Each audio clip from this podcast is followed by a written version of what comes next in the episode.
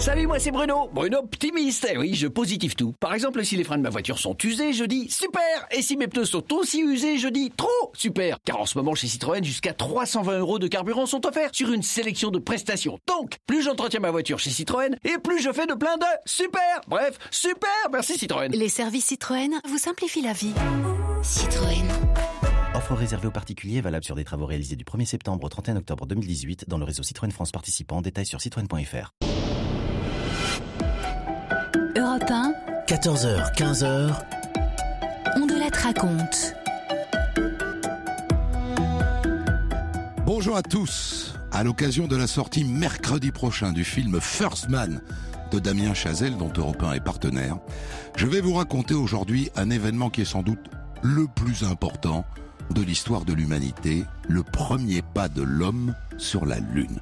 Du décollage de la fusée Saturne V, le 16 juillet 1969 à Cap Canaveral, jusqu'à la parade des héros dans les rues de New York, le 13 août 1969. La mission donc Apollo 11. Et pour le débrief, c'est pas compliqué, j'ai invité le meilleur, le rédacteur en chef de la revue Ciel et Espace, auteur d'un livre formidable sur les missions Apollo, celle-là et toutes les autres. Ils ont marché sur la Lune aux éditions Belin. Bonjour Philippe Enarejos. Bonjour. J'ai décidé de vous appeler Enarejos et pas Enarejos. La langue espagnole mérite qu'on prononce la rota. Et fort louable. Merci beaucoup. Voici cette histoire que j'ai écrite avec Quentin Mouchel, réalisation de Céline Lebras. 14h, 15h, on de la raconte sur Europe 1. Ce matin-là du 16 juillet 1969, on estime que 600 millions de personnes de par le monde, 600 millions, un cinquième de l'humanité d'alors, ont suivi en direct à la radio et à la télé le lancement d'Apollo 11. C'est l'événement le plus considérable de l'histoire humaine. Un million de personnes sont carrément venues sur place, mais pas le président Nixon. Aujourd'hui, il y serait. Le vice-président était là, et un ancien président, Lyndon Johnson, 200 membres du Congrès, 30 sénateurs, deux avions de diplomates et des milliers de very important persons. Et autour, tous ces gens, ces Américains sur les parkings, sur les plages, qui ont passé la nuit là, en camping-car, sous la tente, pour voir, depuis le temps qu'on leur promet la Lune, ils veulent voir.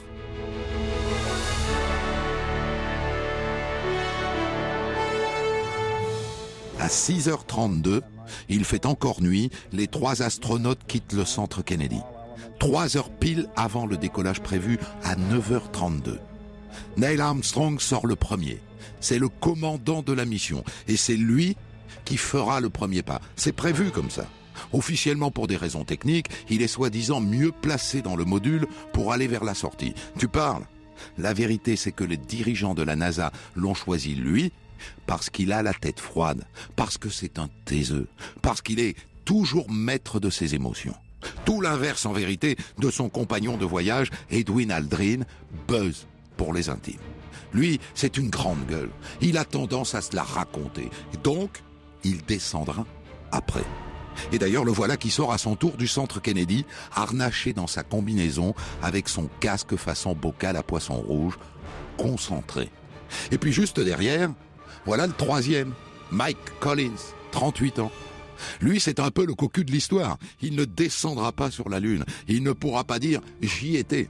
Il restera au-dessus, dans le module de commande, à tourner en orbite autour de la Lune. Il en faut un.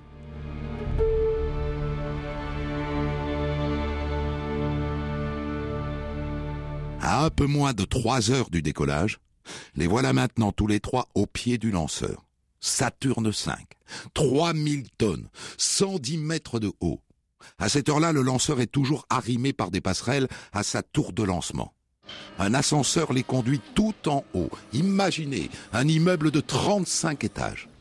Ils ouvrent, ils entrent, ils referment, et regardez-les qui s'installent à leur poste. Ils se ressemblent, en vérité. Le visage fin, pâle, sans aucune fantaisie, des têtes de pilotes de chasse américains. 9h27. Cinq minutes avant le décollage.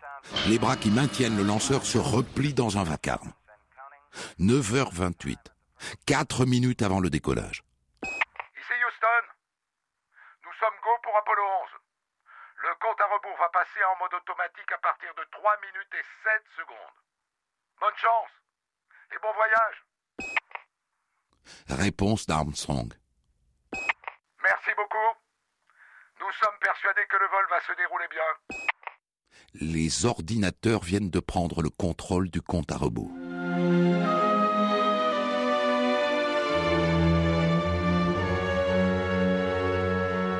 « 9h31. Depuis le module de commande tout en haut, Armstrong dit Compte à rebours sans problème. Sentons très bien. Et à 9h32 pile, 12, 11, je vous laisse entendre. Le feu. Le feu jaillit. Le feu jaillit devant nous. Des flammes rouges. Énorme orangée, énorme. La fusée s'élève doucement, doucement, doucement, elle monte. Vous entendez les vivances Elle monte, elle monte, elle monte, elle est à... Maintenant, écoutez le bruit, il arrive ici et la terre tremble.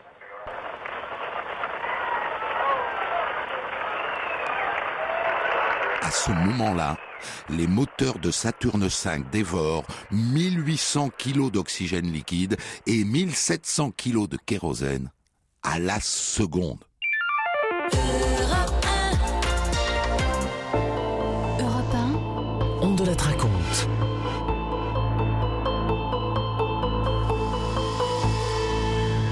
À l'occasion de la sortie le 17 octobre prochain du film First Man de Damien Chazelle, auquel Europe 1 s'est associé, je vous raconte aujourd'hui l'un des plus grands événements de l'histoire humaine.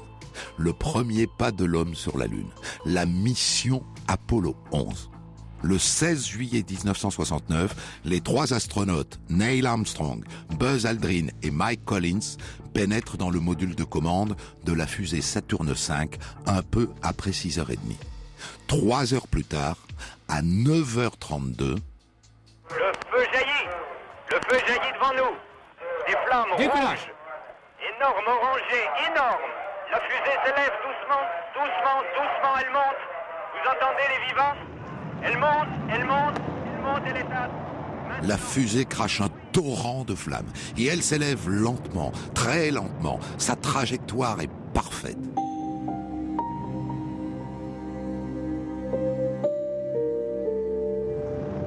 Deux minutes trente plus tard, la fusée a cramé plus de 2000 tonnes de carburant qui était contenu dans le premier étage. Elle n'en a plus besoin, elle le largue. Un tube de 42 mètres de haut qui va s'abîmer dans l'océan.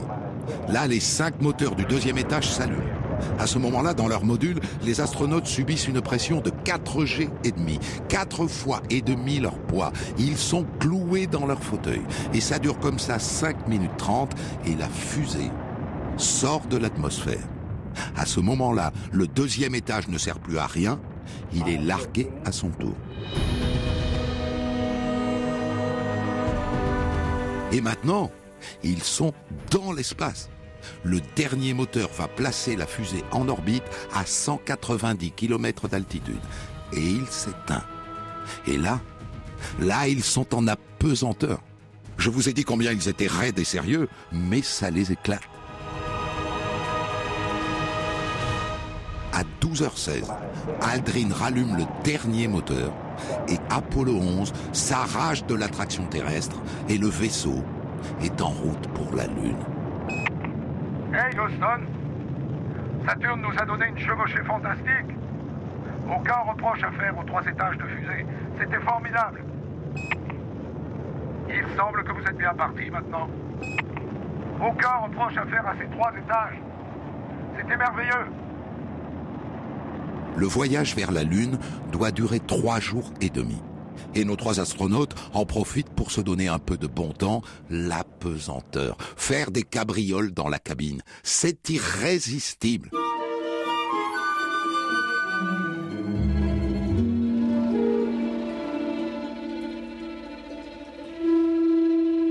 Sur Terre, c'est le centre de contrôle de Houston, au Texas, qui a pris le relais de Cap Canaveral. Les conversations sont avant tout techniques. Technique, mais pas que. Car de là où ils sont, par les hublots, les astronautes voient la Terre. 26 heures après le décollage, Aldrin observe la Terre à la longue vue. La vue est tout simplement magnifique. C'est surnaturel. Je vois les îles de la Méditerranée, Minorque, Majorque, la Sardaigne, la Corse. Un léger brouillard au-dessus de la partie nord de la péninsule italienne. Un truc maintenant que vous aurez du mal à croire. Comment font-ils pour mesurer leur vitesse et leur position? Eh bien, ils utilisent un sextant. Un sextant, comme le capitaine Haddock. Et un télescope. Ils doivent viser cinq étoiles, une par une. Et à chaque étoile, tic, un petit coup sur un bouton pour transmettre l'info à Houston. Et en bas, ça mouline. En bas, des ingénieurs clopobec, les yeux rivés sur les écrans d'ordinateur, décortiquent le voyage, seconde par seconde. Ils suivent aussi les données physiologiques des trois astronautes, car là-haut, chacun d'entre eux a des capteurs branchés un peu partout sur le corps. On suit leur état de stress, on suit leur rythme cardiaque. Et régulièrement, Houston envoie des nouvelles de la Terre. Les gars, je dois vous signaler que vous dominez toujours l'actualité ici sur Terre. Même la Pravda de Russie titre Neil Armstrong, le tsar du vaisseau. Je pense qu'ils se sont trompés de mission. Hein. L'Allemagne de l'Ouest a institué lundi Jour Apollo. Les écoliers de Bavière seront ce jour-là en congé. À Francfort, on installe des postes de télévision sur les places publiques. Et la BBC à Londres étudie un système d'alarme radio spécial pour prévenir les gens qui ont des postes de télé dans le cas d'un changement d'heure de débarquement sur la Lune. Et puis en Italie, le pape Paul VI s'est fait installer un circuit de télévision spécial dans sa résidence d'été afin de vous regarder.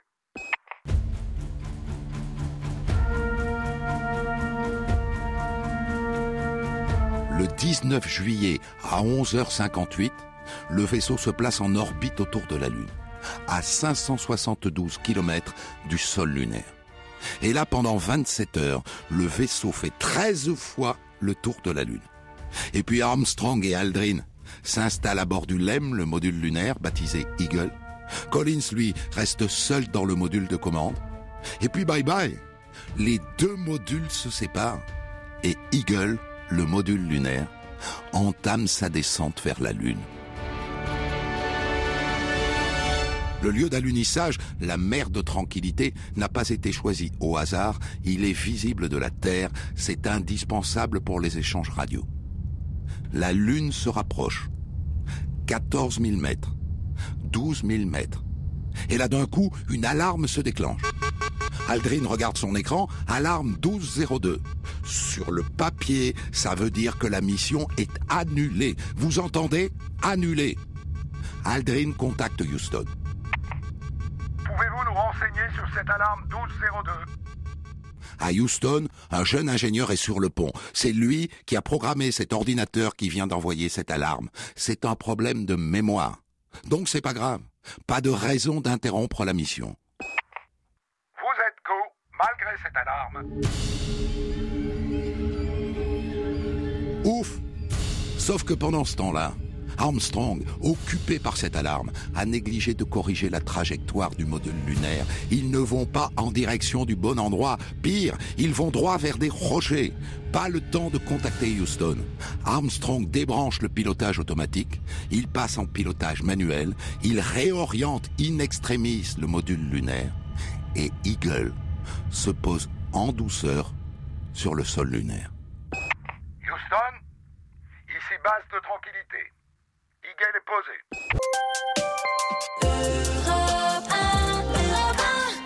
Europe 1, on de la te raconte.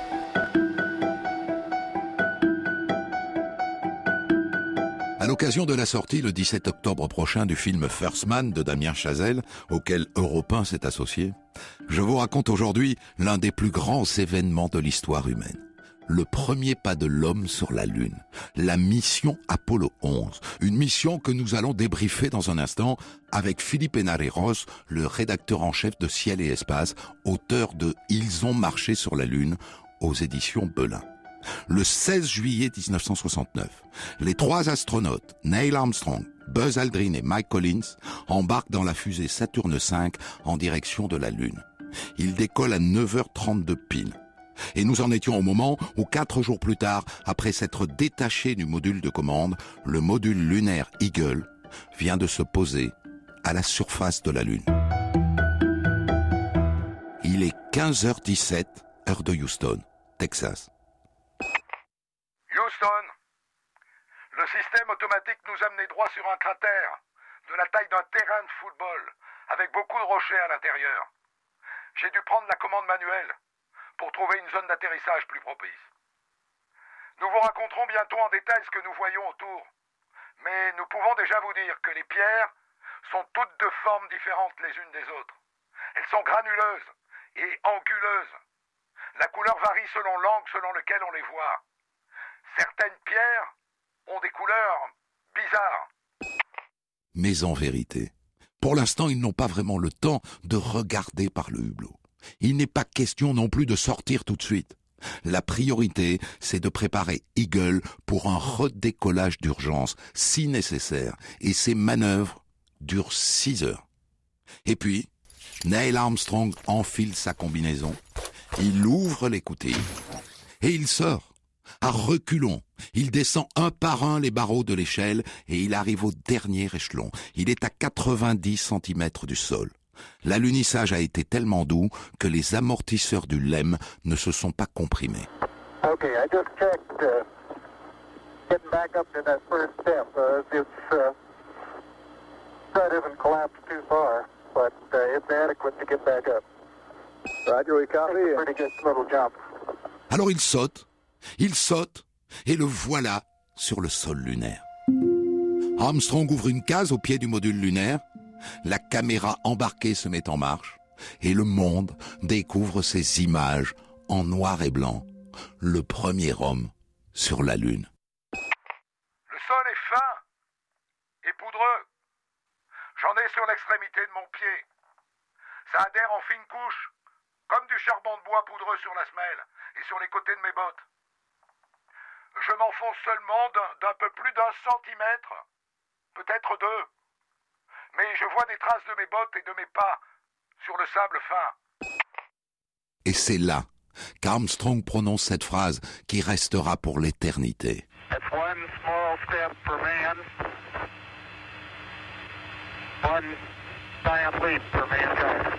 Un petit pas pour l'homme, un grand bond pour l'humanité.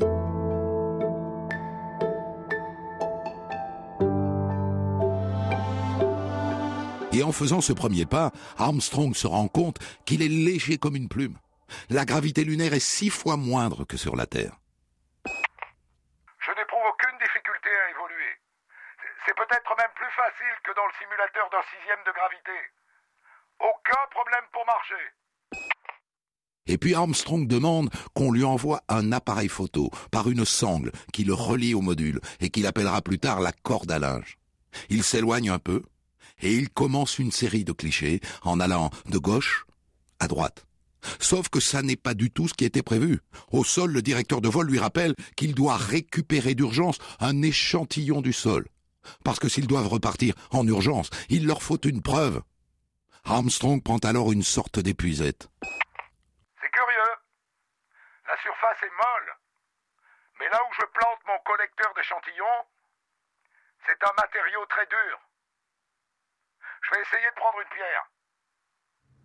Tiens, en voici deux.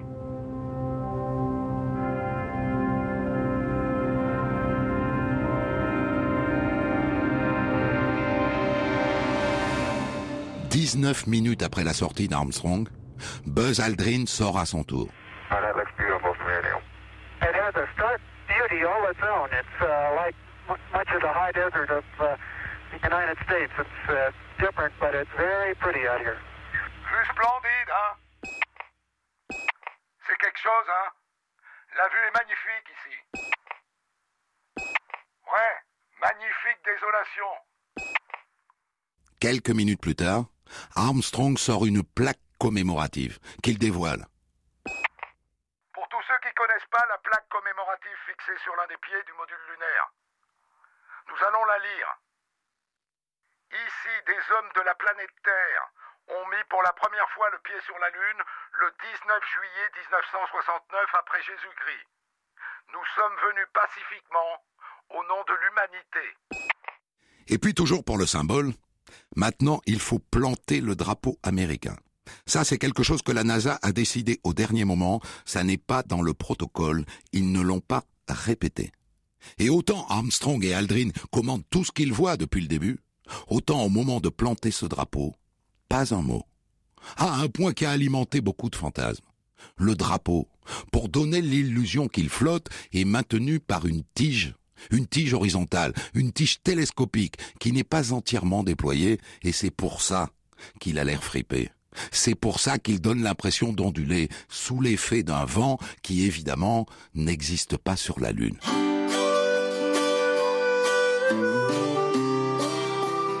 Ensuite, Armstrong se remet à collecter de la matière lunaire. Et Aldrin teste sa mobilité. Il plie les genoux, il étend les bras, et il se met à faire des bonds à pieds joints, façon kangourou. Et puis, et ça c'est un petit secret qu'on ne connaîtra que beaucoup plus tard, il fait pipi. Il fait pipi dans sa combinaison. Il n'a pas fait le premier pas, mais il devient le premier homme à avoir fait pipi sur la Lune. Et là arrive un message de Houston. Ici Houston. Pourrait-on vous avoir tous les deux pour une minute à l'écran, s'il vous plaît? Le président des États-Unis est maintenant dans son bureau. Il veut vous dire quelques mots. Armstrong se met devant. Aldrin se planque un peu derrière. Il n'a rien prévu, alors il laisse Armstrong se dépatouiller avec le président des États-Unis. Hey les Buzz Je vous parle par téléphone depuis la salle ovale de la Maison Blanche car c'est sans doute la communication la plus historique de tous les temps. Je voudrais vous dire combien nous sommes fiers de vous. Pour chaque Américain, ce jour est le plus glorieux de notre vie. Grâce à ce que vous avez fait, le ciel appartient maintenant à l'homme.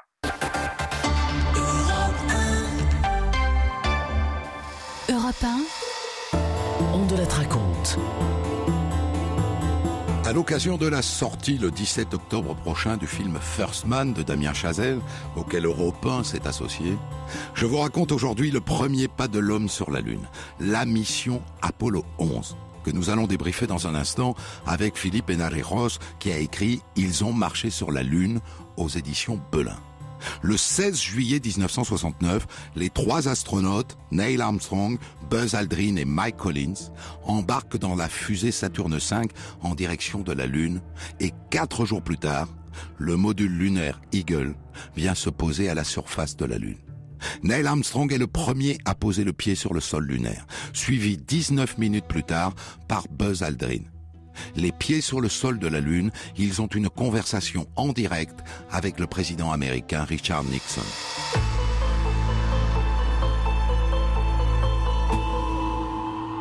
Et maintenant, ça fait un peu plus d'une heure qu'ils sont sur la Lune. Il est prévu d'y passer quatre heures maximum, mais plus probablement deux heures, deux heures et demie. Donc il est temps de passer à la partie scientifique de la mission. Aldrin et Armstrong installent un sismomètre et aussi un laser pour mesurer précisément la distance entre la Terre et la Lune. Ils font beaucoup de clichés, beaucoup. Et ils prélèvent au total des échantillons de roches lunaires dans des sacs, 21 kilos au total.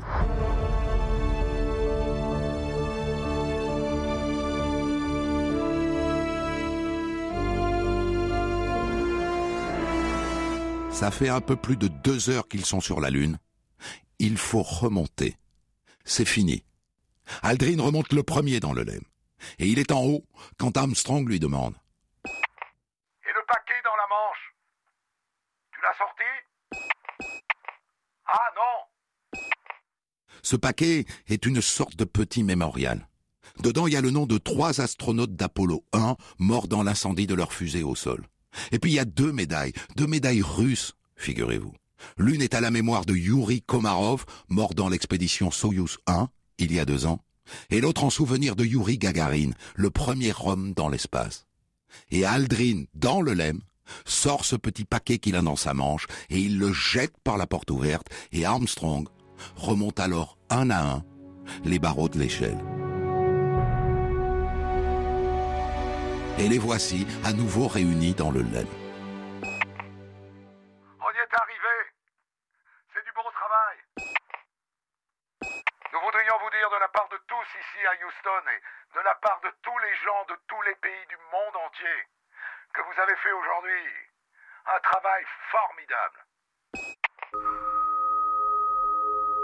La mission entre maintenant dans une phase très délicate, la remontée vers le module de commande. Alors ils dorment quelques heures, et le lundi 21 juillet 1969 à 12h54, le module lunaire Eagle décolle de la surface de la Lune. Houston, Eagle a quitté la base de tranquillité. Il est à nouveau en orbite. Ici Houston. Roger, bien compris. Le monde entier est fier de vous. Deux heures et demie plus tard, le module lunaire, poussé par son moteur, vient s'amarrer au module de commande. Maintenant, ils peuvent rentrer sur Terre.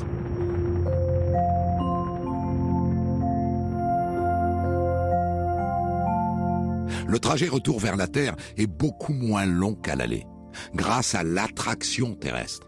Le 24 juillet à 11h25, le module de commande entre dans l'atmosphère à la vitesse de 40 000 km heure.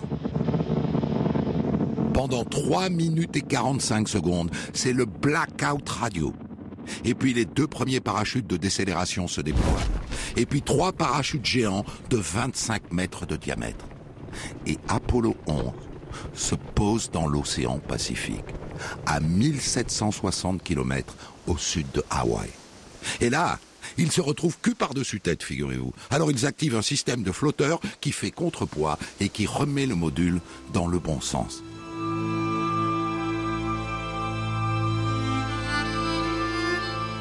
Et là, dehors, c'est une armada qui les attend. 9000 hommes à bord de 9 bateaux, 54 avions et surtout le USS Hornet, sur lequel se trouve en personne le président des États-Unis d'Amérique, Richard Nixon. Avant de quitter leur module de commande, les trois astronautes enfilent des combinaisons spéciales. Ça, c'est pour éviter la contamination de la Terre par des bactéries lunaires. Et puis un hélico les emmène jusqu'au Hornet. Ils sont placés en quarantaine dans une espèce de roulotte, avec une cuisine, un salon et une chambre et une salle de bain, avant d'être transférés au laboratoire de réception lunaire de Houston. Dès cette nuit, ici à Houston, le travail a commencé dans le laboratoire de quarantaine. 12 médecins et techniciens ont pénétré dans ce laboratoire de quelques centaines de mètres carrés. Ils n'en sortiront plus avant plusieurs jours, plusieurs semaines même, avant qu'ils aient terminé et l'examen des héros d'Apollo 11 et la manipulation des échantillons du sol lunaire. Au final, il reste en quarantaine 18 jours. 18 jours avant de pouvoir parader en héros le 13 août 1969 dans les rues de New York avec fanfare et majorette.